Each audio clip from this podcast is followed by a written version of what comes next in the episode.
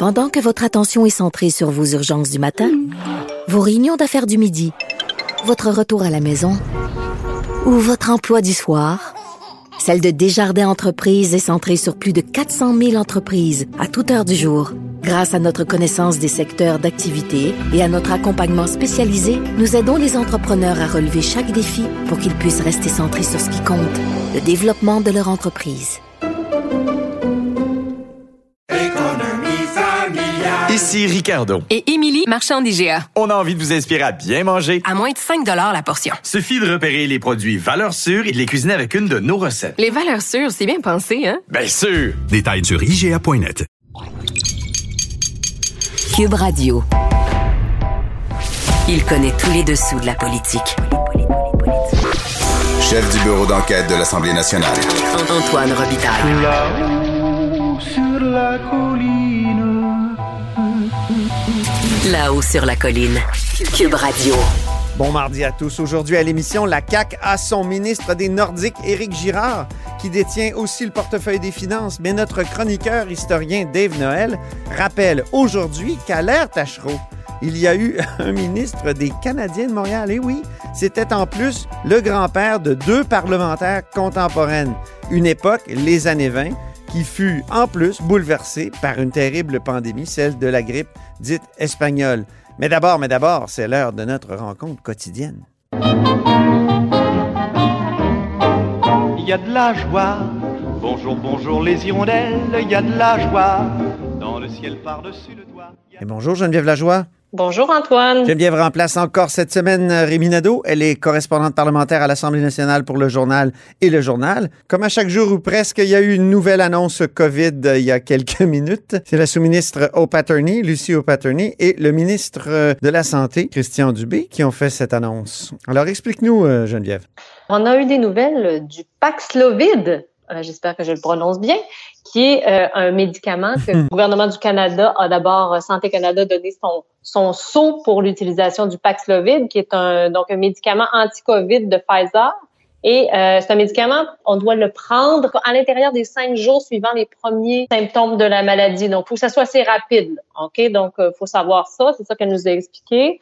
Euh, mais ça va être réservé aux immunosupprimés. Pourquoi? Parce que la quantité est très limitée. On parle de 6300 médicaments euh, en janvier que le Québec va recevoir. Même chose à peu près en février. À partir de mars, on va en recevoir plus. Mais donc, pour le moment, c'est limité. Donc, c'est pour cette raison que ça va être réservé aux euh, personnes immunosupprimées qui, euh, malgré le vaccin, ont du mal à développer une immunité vraiment très forte contre la maladie. C'est sûr qu'il va falloir que ça soit prescrit par un médecin. Donc, on verra comment ça va se dérouler effectivement sur le terrain. C'est pas tout le temps facile d'avoir un rendez-vous demain matin chez le médecin, mais en théorie, ce que la docteure O'Patterney disait, c'est que les personnes immunosupprimées, généralement, sont beaucoup mieux suivies que les autres patients. Et donc, mhm. on accède plus facilement leur médecin, là, parce qu'il faut que ça se fasse rapidement.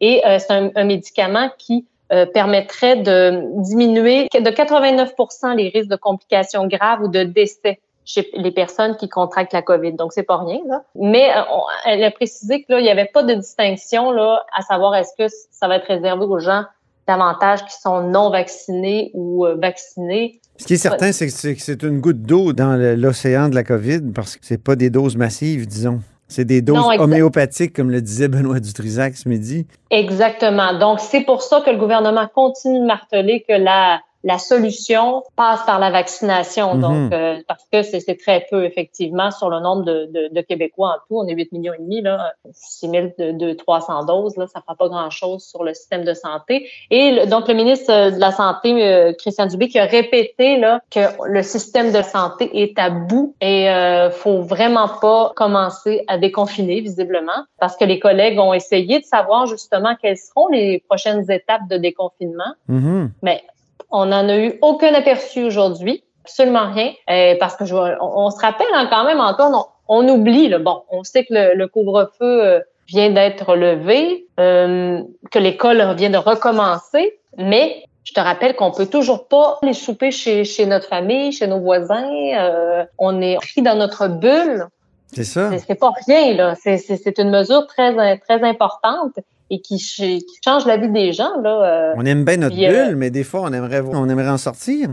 Ben oui, puis on aimerait ça aller au restaurant aussi. Euh, Ouais. Les restaurants, toujours rien, toujours aucune information aujourd'hui sur les restaurants qui ont été fermés à partir du 31 décembre. Il y a toujours pas de plan pour euh, le, le retour des restaurants. Pas non plus pour les gyms. On en parlait un petit peu hier. Oui. Le ministre a d'ailleurs fait référence à ça, les gyms, les restaurants.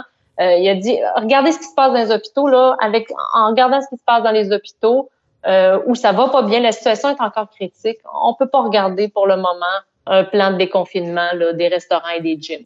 C'est un discours un peu écartelé que tient le gouvernement. Tu sais, d'une part, euh, on souligne qu'il y a de l'espoir, qu'on va dépasser le pic des hospitalisations, des cas, tu sais, il essaie de montrer qu'il y a des choses qui vont mieux aller. Il lève certaines contraintes qui étaient euh, de toute manière dont l'efficacité était peu démontrée. Il essaie de montrer qu'il fait des efforts, mais en même temps, il, il nous fait comprendre qu'on est encore dans le cœur et même l'œil de la tempête. C'est, ça fait comme un discours, je dirais, euh, euh, écartelé.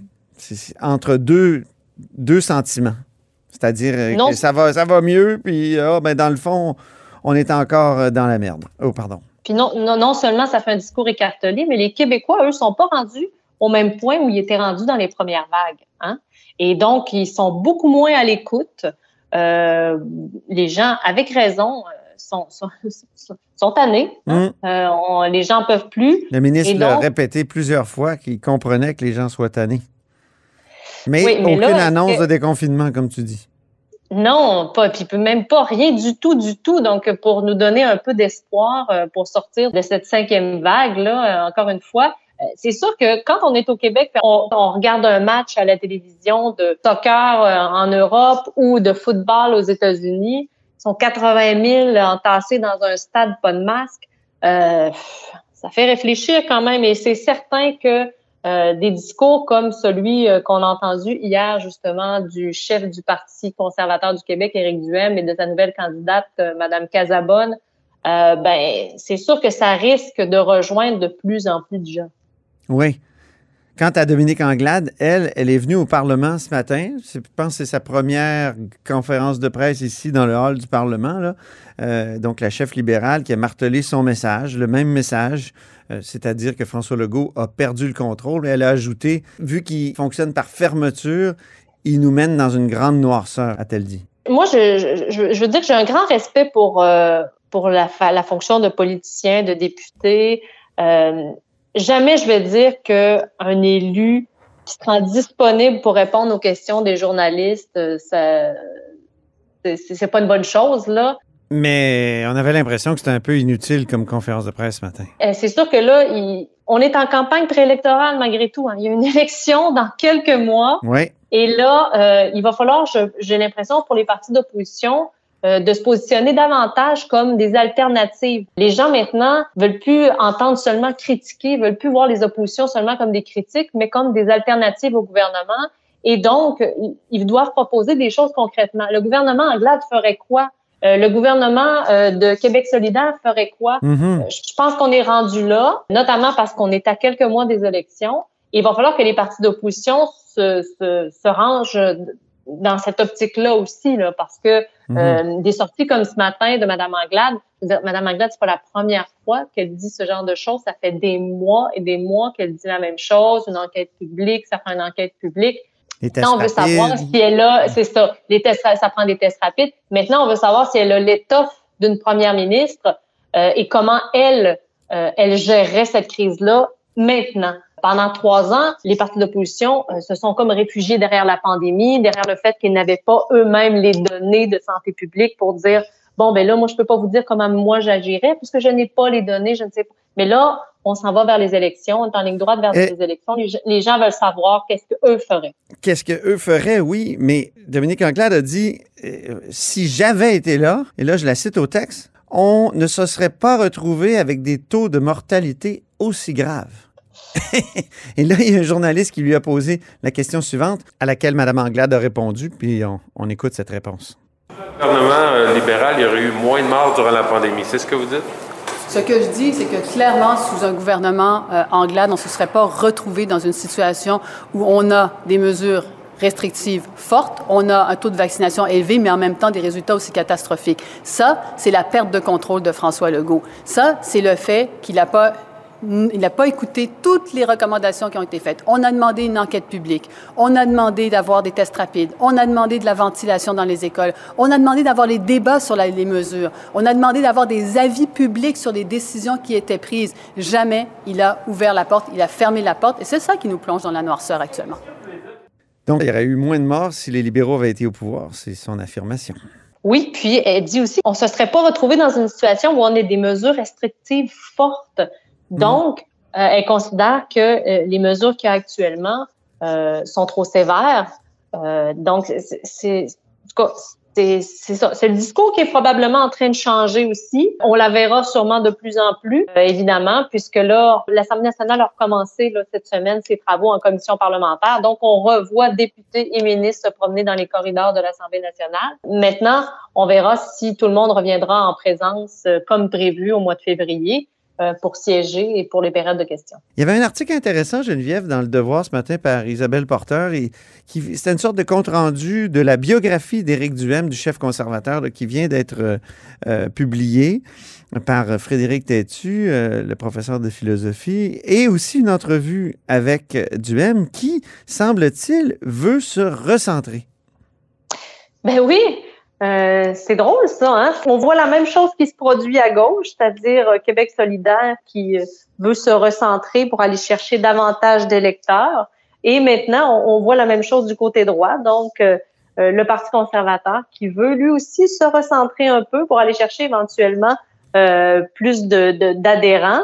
Et effectivement, on voit avec la, la candidate qui l'a présentée hier dans Marie-Victorin, en vue de l'élection partielle dans Marie-Victorin, on voit qu'il va miser justement sur les mesures sanitaires. Mm. C'est drôle, hein, parce que euh, la CAQ a pu compter sur la pandémie pour rester aussi longtemps au sommet euh, dans les intentions de vote. Mais là, en fait, on se rend compte que c'est ce qui pourrait contribuer, ce qui pourrait contribuer à le faire chuter là, finalement dans les intentions de mm. vote, cette pandémie qui perdure. Là, parce que donc la gestion qu'ils vont faire là va être très importante sur le résultat des élections. Là. Euh, ça risque de peser fort euh, dans la balance. Euh, donc c'est ça, ça leur a servi beaucoup là. Hein. Les partis d'opposition étaient étaient n'étaient tout simplement pas là. On, on, les voyait pas, on les entendait peu. La population ne voulait que savoir qu'est-ce qui allait se passer, qu'est-ce qui allait déconfiner, qu'est-ce qui allait confiner. On donc ça a servi la CAC. Mais là, on se rend compte que bon, la pandémie qui perdure, ça pourrait aussi desservir mm-hmm. la CAC en vue des élections. Puis, euh, mm. Juste pour revenir à Éric Duhem, il dit dans l'entrevue qu'il a donnée au Devoir, on ratisse beaucoup plus large que la droite traditionnelle. Hein. Il, dit, il dit même, vous allez voir, on va même avoir des candidats et candidates issus de la mouvance solidaire. C'est surprenant. Quoique Anne Casabonne, euh, bon, elle était pas loin de là, elle était, au Parti québécois et euh, à Option nationale. mais en même temps, dans le même article, il dit, dans la même entrevue, il dit Je, me suis engagé en politique euh, active pour combattre les idées de Québec solidaire parce qu'Amir Kadir était le politicien le plus populaire. C'est difficile à réconcilier tout ça. oui, mais en même temps, le Québec solidaire a quand même changé depuis Amir Kadir. Hein? Euh, avec Gabriel Nadeau-Dubois, euh, quand même, on voit un recentrage. c'est autre chose, là. Amir, euh, Amir Kadir, que, que, que j'apprécie beaucoup euh, par ailleurs, hein, tu te souviens de lui dans ses points de presse. Oui. Euh, toujours très intéressant, un avis sur tout, mais facilement, il, il partait sur, à un moment donné, sur le capitalisme. la décroissance. Et, la décroissance, ah oui, exactement. On voit beaucoup moins ça avec Gabriel Nadeau-Dubois, qui est quelqu'un de, un, un, vrai politicien calculateur. Et donc, je, je pense que ça a beaucoup changé. Et donc, les électeurs de Québec solidaire, euh, il y en a de plus en plus qui, effectivement, est-ce qu'ils pourraient se retrouver dans les rangs du Parti conservateur? Mais on verra si le rêve d'Éric Duhem va se réaliser euh, aux prochaines élections. Une des nombreuses choses à surveiller lors des prochaines élections. Merci beaucoup, Geneviève Lajoie. On se reparle demain. Parfait, à demain. Pendant que votre attention est centrée sur vos urgences du matin, vos réunions d'affaires du midi, votre retour à la maison ou votre emploi du soir, celle de Desjardins Entreprises est centrée sur plus de 400 000 entreprises à toute heure du jour. Grâce à notre connaissance des secteurs d'activité et à notre accompagnement spécialisé, nous aidons les entrepreneurs à relever chaque défi pour qu'ils puissent rester centrés sur ce qui compte, le développement de leur entreprise. Ici Ricardo. Et Émilie, marchand d'IGA. On a envie de vous inspirer à bien manger. À moins de 5 la portion. Suffit de repérer les produits valeurs sûres et de les cuisiner avec une de nos recettes. Les valeurs sûres, c'est bien pensé, hein? Bien sûr! Détails sur IGA.net. Vous vous demandez si les plantes ressentent de la douleur? Ou encore, comment est-ce que les daltoniens voient le monde? Le balado en 5 minutes est pour vous. Explorez la science, l'actualité et l'histoire en un temps record. La Feu, en collaboration avec le gouvernement du Québec, est fière de propulser la série Balado en 5 minutes. Ne laissez pas les questions sans réponse plus longtemps. En 5 minutes, disponible sur l'application et le site cubradio.ca. Grand philosophe, poète dans l'âme, la politique pour lui est comme un grand roman d'amour. Vous écoutez Antoine Robitaille, là-haut sur la colline. C'est mardi, alors on parle d'histoire. Les actualités de l'histoire. Avec Dave Noël et Antoine Robitaille. Bonjour Dave Noël. Bonjour Antoine. Dave Noël, notre chroniqueur d'histoire et accessoirement journaliste au Devoir, auteur entre autres de Montcalm général américain. Il est avec nous tous les mardis parce que l'histoire et le passé sont toujours d'actualité en politique. Alors parlons hockey Hein? C'est une vieille tradition au Québec. Le directeur général du Canadien vient d'être nommé, ça fait les manchettes. Et le gouvernement Legault, surtout, a un ministre responsable du retour des Nordiques. D'ailleurs, Dave, écoutons-le tout de suite. C'est Éric Girard, le ministre des Finances, euh, qui parlait, je crois que c'était le 25 novembre dernier. Il y a plein de gens qui sont intéressés pour une équipe à Québec et, je, suis surpris euh, de l'enthousiasme que ça génère. Écoutez, hier soir, j'essayais de relaxer. J'ai pas pu m'empêcher de voir tout un débat à TVA Sport sur le retour des Nordiques. Ça génère énormément d'intérêt. Euh, il y a plein de gens qui sont intéressés à participer à ce projet. Tu trouves qu'il y a peut-être des, précédents dans l'histoire? Oui, c'est ça, exactement. Jeudi dernier, donc, on apprenait que euh, le ministre des Finances, Éric Girard, rencontrait virtuellement Gary Bettman, le commissaire de la Ligue nationale de hockey. Et rapidement, c'est ça, le, surnom de ministre des Nordiques s'est imposé, a été accolé à Éric Girard. Euh, mais donc, le, gouvernement du Québec a déjà eu un ministre du Canadien. Euh, donc, on remonte aux années 1920-1930. Euh, à l'époque, on est, on, est, dans le gouvernement Tachereau. Et puis, euh, on a un dénommé Athanas David, ah oui? qui est le grand-père de, de, l'ancienne députée Françoise David et de l'actuelle députée libérale Hélène David. Et lui, à l'époque, il est euh, donc secrétaire de la province de Québec. ça fait mal. À chaque fois que tu dis ça. C'était le titre euh, officiel donc, qui, lui était accolé. C'est une sorte de ministre de la Culture à l'époque parce que ah. le ministère de la Culture n'existait pas. Et tout ce qui relevait un peu de ces domaines-là, lui, était attribué. Par exemple, c'est lui qui a, qui a, fondé les Archives nationales, euh, il a fondé le Musée des beaux-arts. Donc, c'était vraiment comme un, embryon de ministère de la Culture, le secrétariat de la province euh, de Québec. Mmh. Euh, ah. et ah. lui, donc, il est, il est ministre et en même temps, il est président du Canadien de Montréal entre 1921 et 1935. Ah oui. Et à l'époque, on avait des, doubles mandats parfois un peu étranges. Oui. Ça, en était un. Et puis, Surtout à l'époque Tachereau. C'était dingue. Je pense que le premier ministre lui-même siégeait à certains conseils d'administration. Oui, d'ailleurs, c'est ce qui aurait un peu retardé aussi la nationalisation d'hydroélectricité euh, à l'époque. Et puis donc, lui, quand même, il s'est retrouvé président. C'est un peu un concours de circonstances. C'est qu'Athanas David, c'est un avocat, et c'était l'avocat euh, de Léo Dandurand, qui a fait l'acquisition de l'équipe en 1921. Et puis, ce qui était un, retour de l'histoire intéressant, c'est que ce, qui l'a amené là, c'est la, la, grippe espagnole. Parce que le, ah président, euh, le, propriétaire précédent du Canadien euh, est décédé de la grippe espagnole en 1921, donc des suites de la grippe. Et puis donc, c'est à ce moment-là que Léo Dandurand, avec des partenaires, a acheté l'équipe pour 11 000 Et puis, euh, Athanas David était, était son avocat, donc il est devenu président de l'équipe à ce moment-là.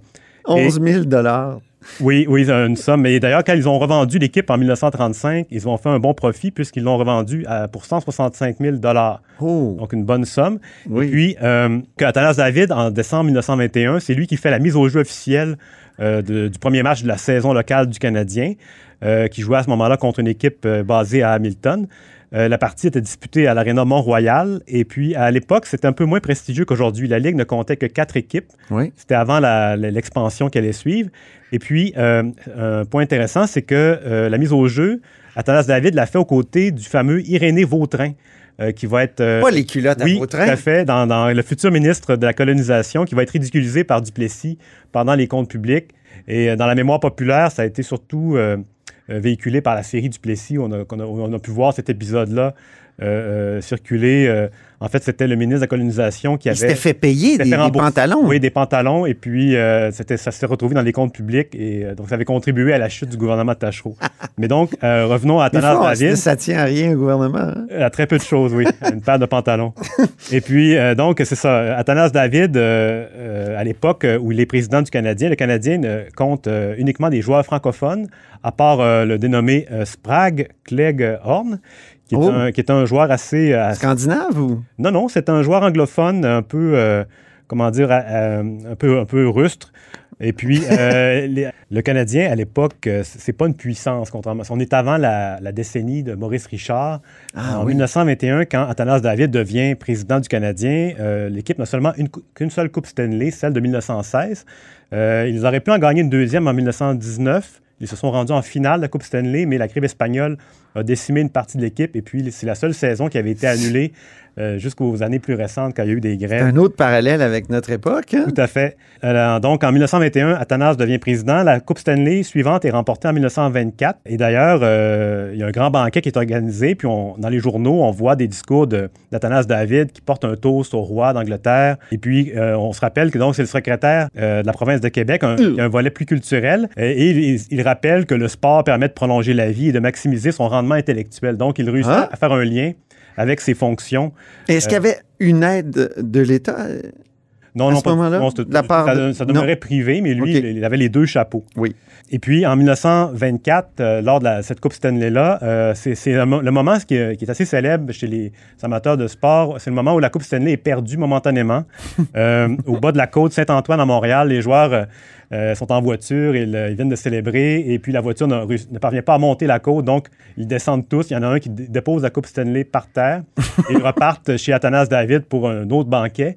Et puis, Ah oui. en- sur place, ils se rendent compte qu'ils ont oublié la coupe, et ils retournent la- sur place la chercher, et elle était toujours là, battue au grand vent, selon les comptes rendus de l'époque. Elle se rappelle d'une anecdote célèbre, me donne envie d'écouter une petite chanson, Dave.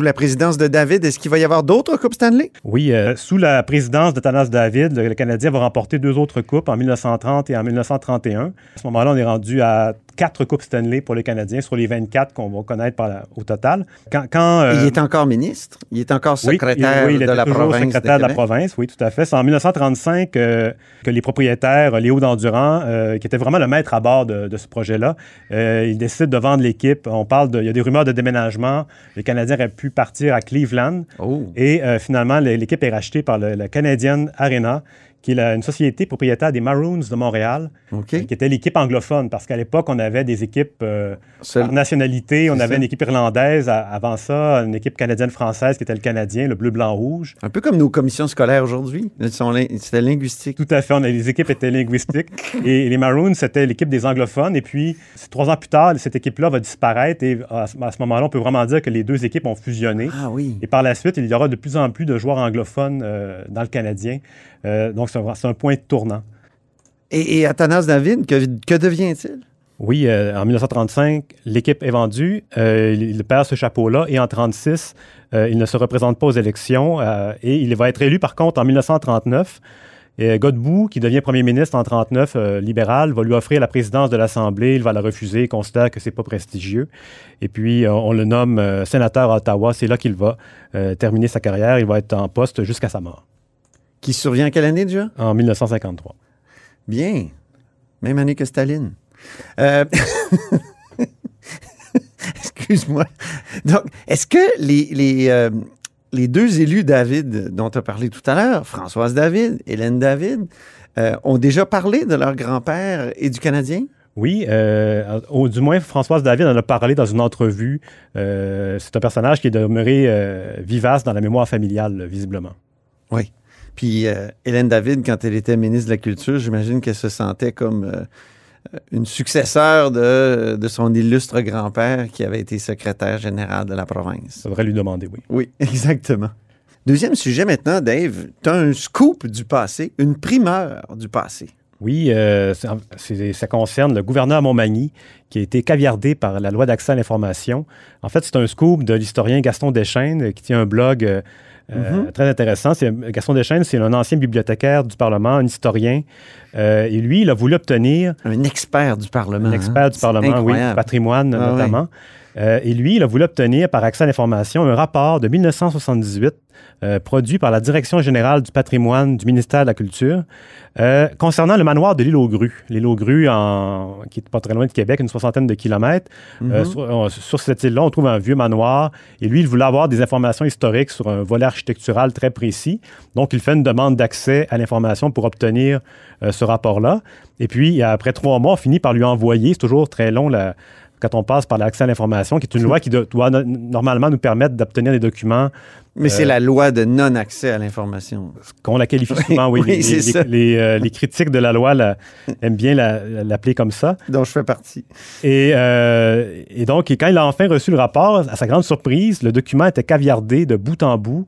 Euh, caviardé, donc il y a des passages qui étaient surlignés à l'encre noire Mais voyons, pour empêcher sa lecture. Un document, quoi, du, du 17e siècle? Non, c'est un rapport de ça de 1978 euh, qui, était, Ah, qui est très, très peu controversé, qui, con- qui, qui, remonte- qui refait la chaîne de titres du manoir depuis sa depuis sa, la cession de l'île au complet en- à l'époque de la Nouvelle-France. Et on a vraiment caviardé tous les noms euh, en évoquant euh, trois articles, euh, dont un qui précise que euh, qu'un organisme public ne peut communiquer un renseignement personnel sans le consentement de la personne concernée. Euh, Montmagny, en l'occurrence, est décédé euh, en 1657. Euh, et puis, Difficile à rejoindre, Montmagny. on comprend que c'est un- c'est une application un peu aveugle de la loi. Ah. Euh, Montmagny, qui est-il? On peut en profiter pour juste Oui. faire un petit rappel. Le, en fait, c'est le premier gouverneur de la Nouvelle-France. On pense souvent que c'est Ah bon? c'est Champlain. Ben oui. Champlain n'était que le vice-roi de la Nouvelle-France, que, que le lieutenant du vice-roi de la Nouvelle-France. Ah bon? Il n'était pas gouverneur. C'est Montmagny qui est le premier gouverneur. Il est en poste de 1636 à 1648. Et euh, c'est lui qu'on va nommer d'abord Ononcio du côté des Autochtones. Ononcio, Ononcio qui signifie Grande Montagne. C'est un titre qui va rester après ça pour tous les gouverneurs de la Nouvelle-France qui vont se succéder Ononcio. jusqu'à Vaudreuil. Oui, on le surnomme comme ça dans, chez les peuples autochtones de l'époque. Et euh, euh, Montmagny, on le connaît surtout parce que quand Maisonneuve est arrivé euh, dans la colonie, il a tenté de convaincre, de le convaincre de s'installer non pas à Montréal comme il le voulait, mais à l'île d'Orléans pour euh, renforcer la, la- la colonie plutôt que de la disperser, euh, alors que nous sommes en pleine guerre iroquoise. Euh, donc c'est surtout pour ça qu'on le connaît. Et puis lui, on va lui euh, Intéressant. Montmagny, on va lui On aurait concéder. pu avoir, euh, donc, euh, le Canadien de Montréal de, de l'île d'Orléans. Oui, en supposant que la démographie aurait suivi. Euh, et donc, en 1650, euh, 1646, euh, Montmagny obtient la, la seigneurie de la Rivière-du-Sud, qui comprend l'île aux grues. Donc, c'est pour ça qu'il se retrouve à être mentionné dans ce rapport-là que Gaston Deschênes a, a tenté d'obtenir. Et, et ça, c'est une affaire donc, qui remonte à, à l'automne dernier. C'est- récent, mais c'est quand même un exemple euh, spectaculaire d'une faille de la loi d'accès euh, qui en frustre plusieurs. Et d'ailleurs, dans son blog, Gaston Deschênes rappelait que les, gouvernements d'autrefois en Nouvelle-France pouvaient décider arbitrairement si un document devait être rendu public, ou du moins dans la France d'Ancien Régime, et que là, on se retrouve avec euh, ce genre de situation-là. Il trouvait ça assez désolant. On n'a pas évolué depuis la Nouvelle-France en matière d'accès à l'information. C'est un peu déprimant. Et c'est sur cette note déprimante que se termine euh, l'excellente chronique de Dave Noël. Merci infiniment, Dave. Merci, Antoine. C'était les actualités de l'histoire.